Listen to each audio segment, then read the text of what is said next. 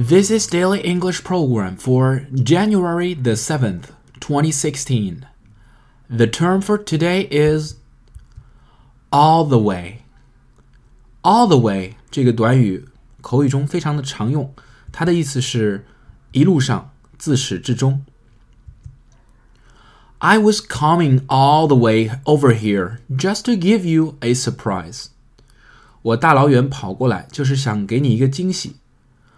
I was coming all the way over here just to give you a surprise. I ran all the way to school because the alarm was not on. 我一路跑到学校，因为闹钟没有响。I ran all the way to school because the alarm was not on.